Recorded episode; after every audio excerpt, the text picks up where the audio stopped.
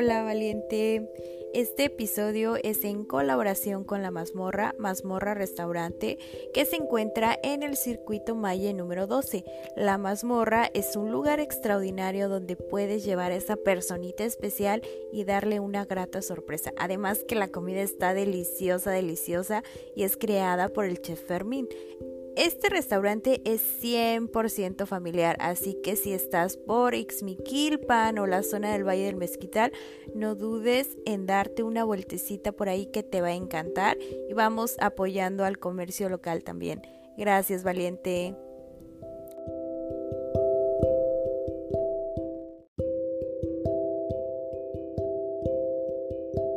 Bienvenidos a Valientes. Hoy está conmigo una mujer increíble.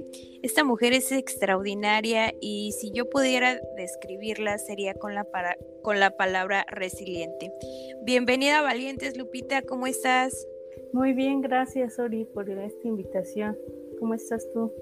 Muy bien. A ver, cuéntanos un poquito de ti, qué haces, a qué te dedicas. Bueno, mi nombre es Guadalupe Camacho. Tengo 37 años, nací en Ixmiquilpan, Hidalgo.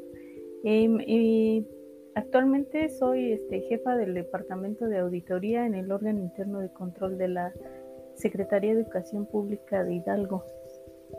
Oye, qué padre.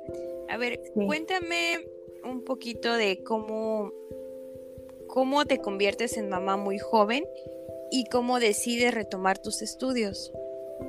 Ah, mira, pues siempre, mira, estuve a los, a los 18 años entré en ingeniería en sistemas en el TEC de Pachuca, pero no fue posible concluir mis estudios porque eh, este, nace mi primera bebé, mi niña, a los 19 años. Entonces yo decido abandonar esos estudios y dedicarme más a, los negocios familiares. Pero después de cierto tiempo, este, decido retomar esos estudios como a los 26 años y empiezo a retomar la carrera en licenciatura en Contaduría Pública en el Colegio de Estudios Superiores del Estado de Hidalgo.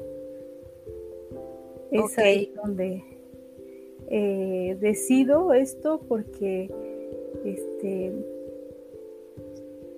mis hijos estaban, mi, hijo, mi hija ya estaba en la primaria y mi hijo en preescolar. Y se me hacía más fácil en el tiempo que ellos estudiaban, yo también estudiar. ¿Cómo fue ese proceso para ti de que ellos estuvieran estudiando y tú también? Y también cuéntame qué es lo que te motivó. Digo, habían pasado ya varios años y tú decides iniciar una carrera porque me sentía como inconclusa y como que había postergado esa, ah. esa idea de terminar. Entonces em, dije, ¿qué pienso hacer? ¿No? Este, ¿Cómo voy a solventar los gastos de la licenciatura? Y en los negocios decido poner recargas telefónicas y desde ahí, pues de, esos negocios, de ese negocio pagaba yo mi, licenciatura. Obviamente que con beca por promedio, siempre sostuve mis estudios. Y entonces ahí decido entrar a la licenciatura en Contaduría Pública. Fue algo muy, pues de mucho trabajo, porque eh, yo también estudiaba desde las 7 de la mañana y hasta las 3 pero como mis hijos iban en, en el colegio Los Nogales y, en Jardín de Niños, pues tenían ellos este servicio de, transporte. Entonces ellos llegaban a la casa y ya, ya no me preocupaba porque llegaran. Entonces siempre se tuvo, tuve ese apoyo de que pues teníamos quien nos apoyara con la comida, el aseo. Entonces, este, saliendo yo de, mi licenciatura, pues tenía que trabajar en los negocios y aparte ahí mismo estudiar con mis niños y hacer sus tareas. Obviamente primero eran ellos y después yo. Yo tenía toda la noche para hacer mis tareas y estudiar. A veces dormía tres horas. Es más difícil, pero cuando empiezas algo, lo haces hasta terminar. Y como sea, ¿no? Duermes tres horas, pero la meta está ahí. Sí, oye, qué interesante esto que me cuentas. ¿Cómo hacías? A ver, descríbeme un día tuyo y en ese momento que dormías tres horas, que, que es bastante tiempo em, trabajando y estudiando, ¿cómo, ¿cómo te organizabas?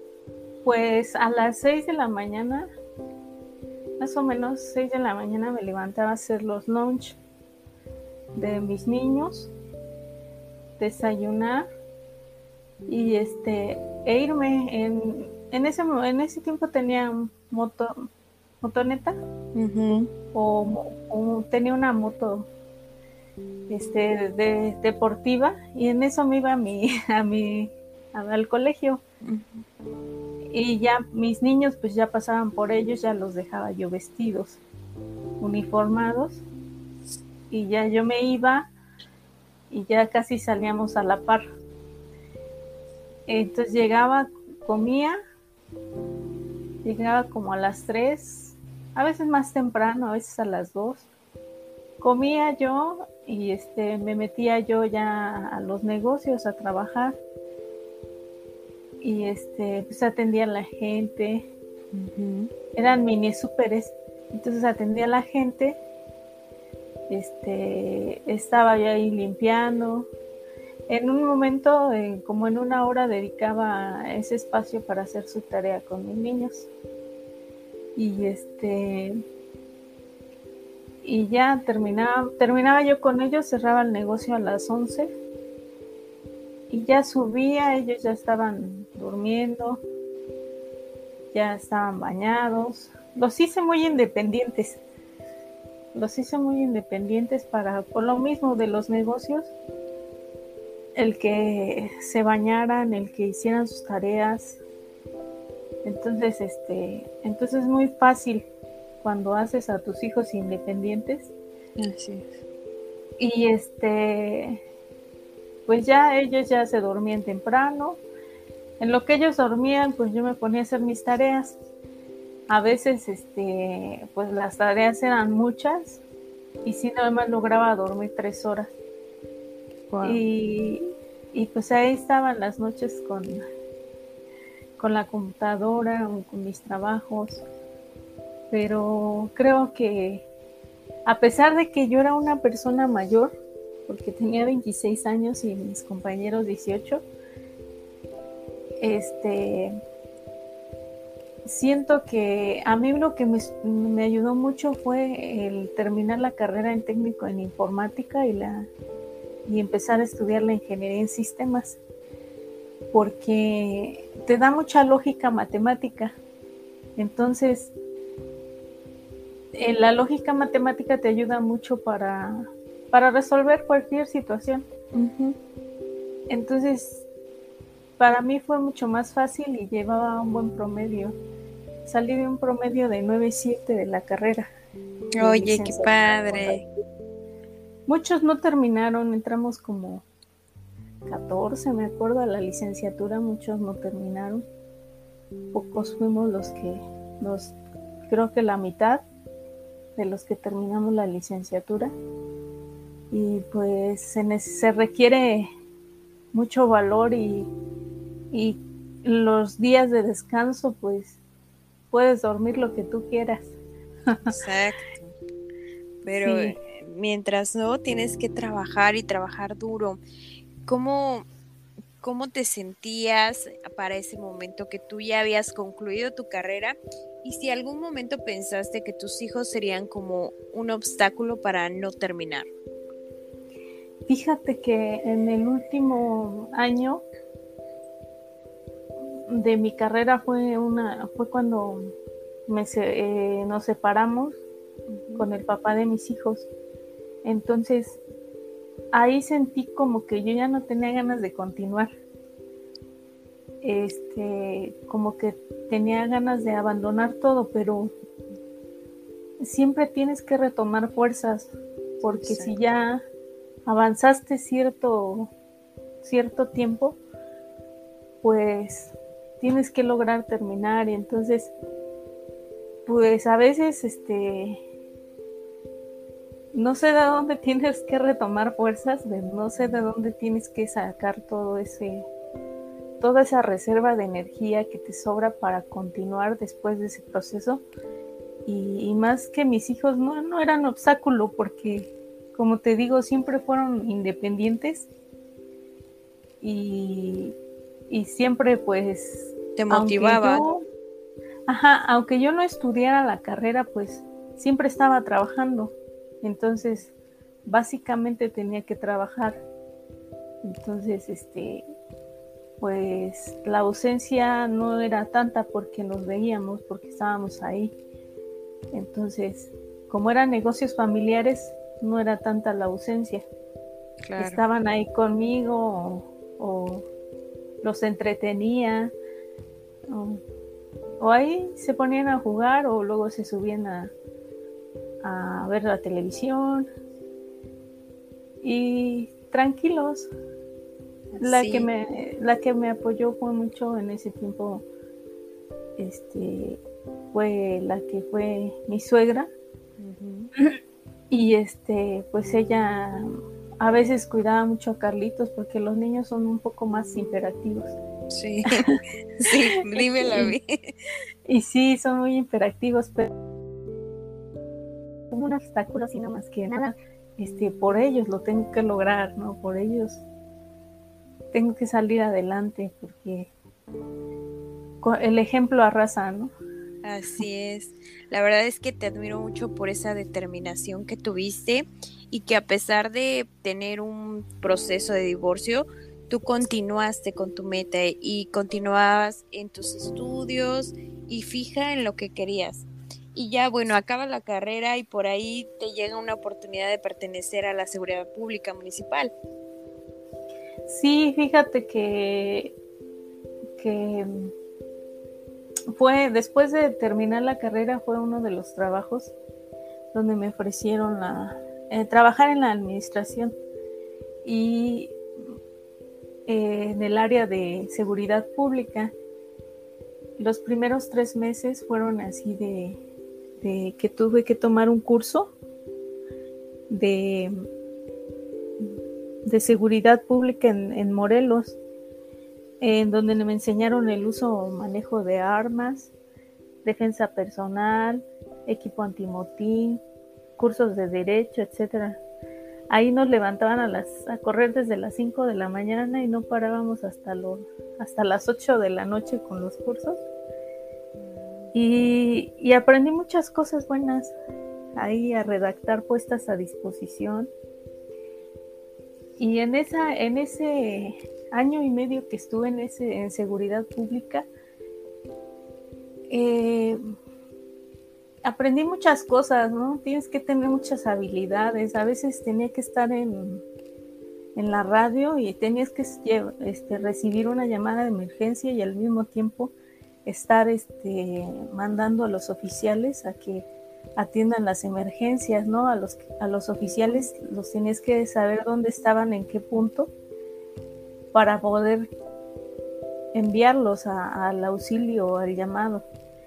Entonces es, algo muy de, un día que empieza desde las 7 de la mañana hasta las 7 del otro día y no paras, ¿no?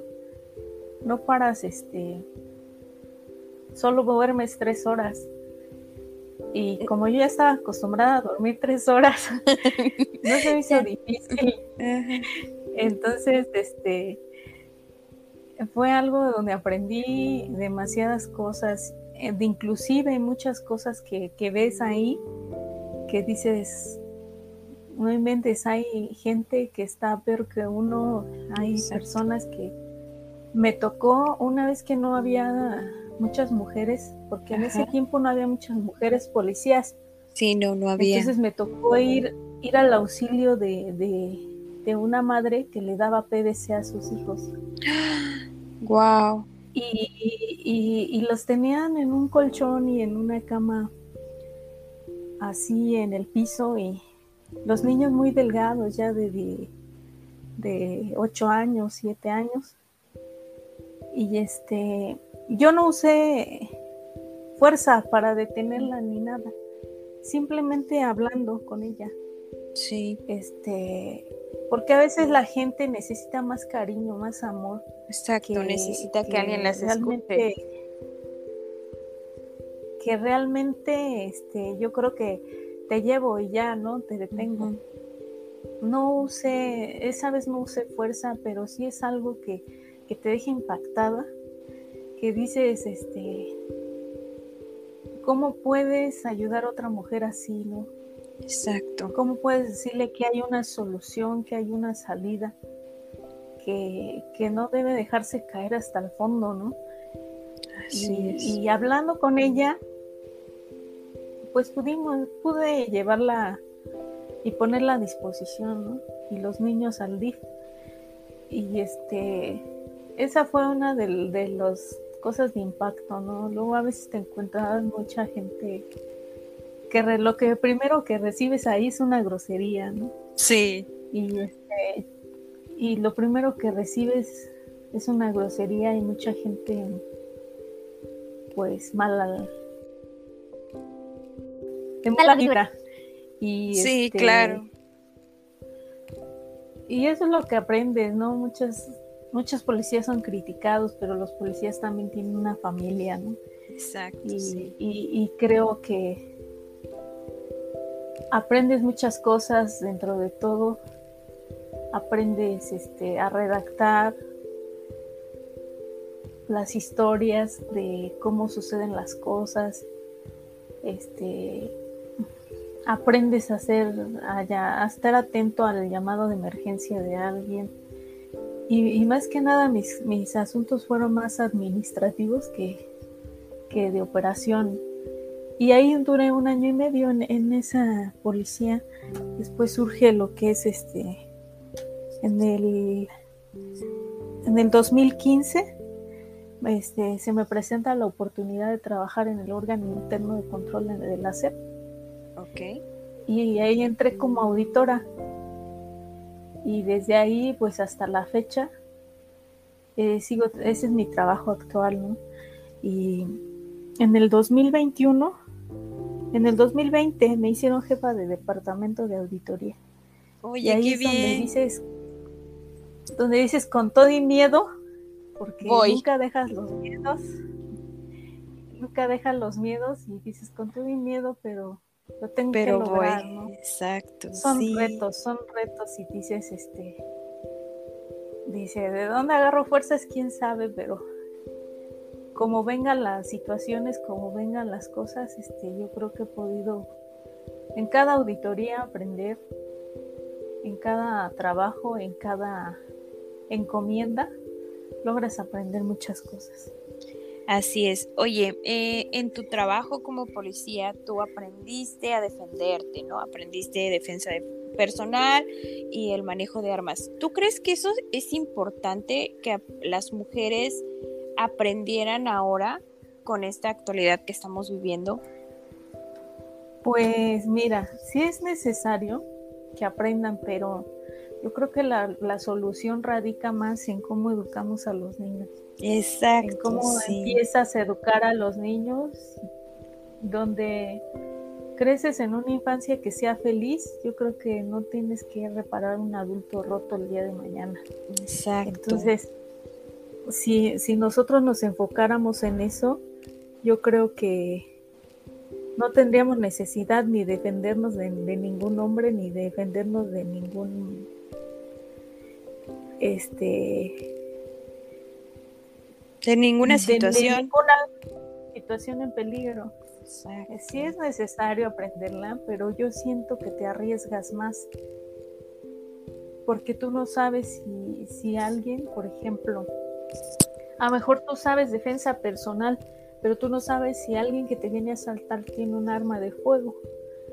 Entonces, eso ya no, no, este, ya no hay este como que una una medición de la fuerza que usa cada quien. Entonces, este, puede que tú sepas mucho defensa personal, pero si esa persona trae una arma de fuego, estás en desventaja. Así es. Entonces, sí he sugerido que las personas se capaciten, pero yo creo que la violencia genera más violencia. En ese sentido es mejor preservar tu integridad física. Y, creo que todo radica, el erradicar la violencia, el erradicar estas cosas, es desde una infancia, creciendo con amor. Exacto, concuerdo completamente contigo y la verdad es que me encanta ver la manera como has evolucionado, cómo has crecido tanto personalmente como profesionalmente. Y bueno, por ahí también tienes una pasión media, media alocada, que son las motos. ¿Cómo te sientes cuando vas en tu moto a, a toda velocidad? Ah, claro que sí. Bueno, ahorita ya no he podido este, andar en moto, pero siempre desde los 16 años creo que andaba de... Eh, te sientes este... Este... que debes estar alerta para cualquier situación. Tienes que tener una, una libertad. Te sientes libre observando los paisajes mientras haces lo que te gusta te ríes mientras el aire en tu rostro es la mejor terapia que recibes, ¿no?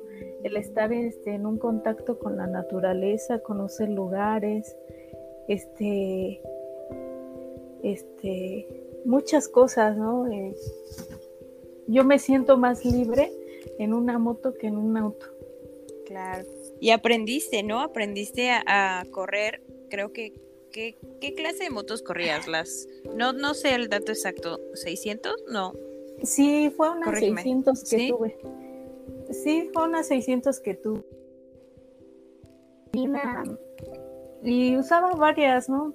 desde motonetas semiautomáticas, automáticas, este, choppers. Tuve varias, este, tuve varias, este, motos durante un transcurso de tiempo hasta que tuve un accidente. este que tuve un accidente, me desvié el coxis y, y, pues ahí pues dejé un ratito la moto, pero siempre te vuelves a levantar y, y este y vuelves a subirte en tu moto y yo creo que es algo inexplicable el estar en, contacto el viento, la adrenalina, la adrenalina de andar corriendo. Sí, aparte que es muy curioso porque tu moto era muy grande, ¿no? Y muy pesada y tú te subías y aprendiste y andabas corriendo por todos lados. Sí, tú crees, así andaba, así aprendí muchas de las veces se me quería, por el peso no podía. Y luego es que estoy un poquito bajita, entonces este, sí se me, en los topes se me hacía este un poco complicado, pero con equilibrio todo, todo, todo se soluciona. Sí, o sea, aprendiste y la domaste súper bien, ¿no? Sí, exacto, exacto, sí. Me ha dado mucho gusto coincidir contigo y que platiquemos de esta gran historia de vida que tienes.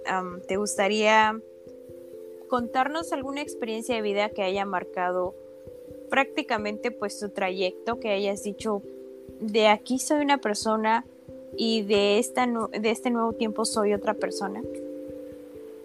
Ah, sí. Sí, pues fíjate que de algo me marcó mucho es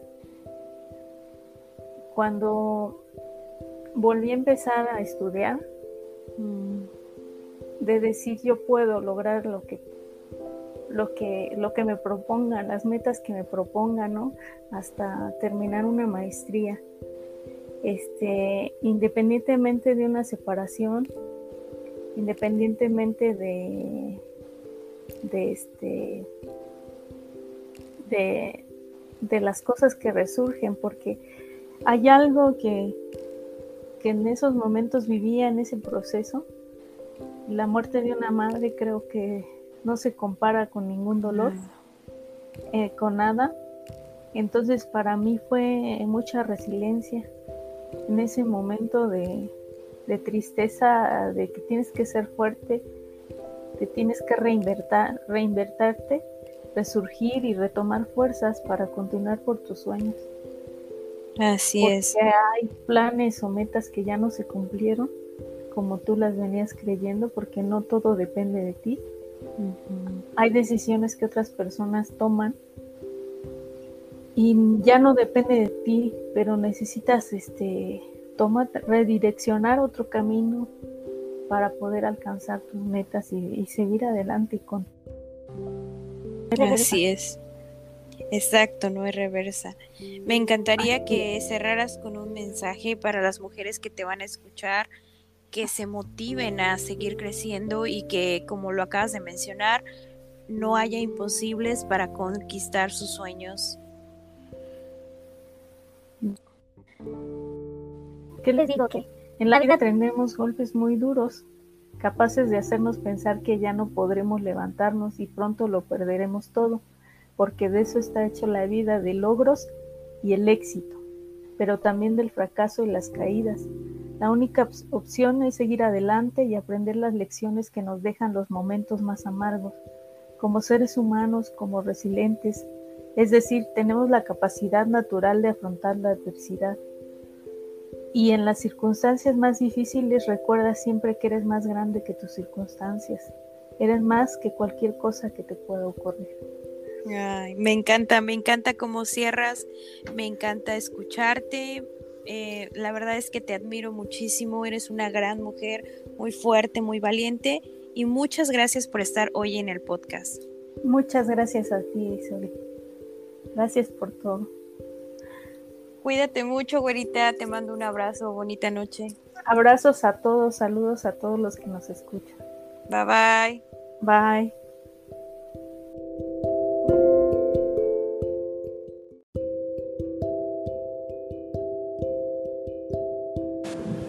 Esto fue Valientes. Gracias por escucharme. Si te gustó el episodio, compártelo con tus amigos y te veo en el próximo episodio. Gracias.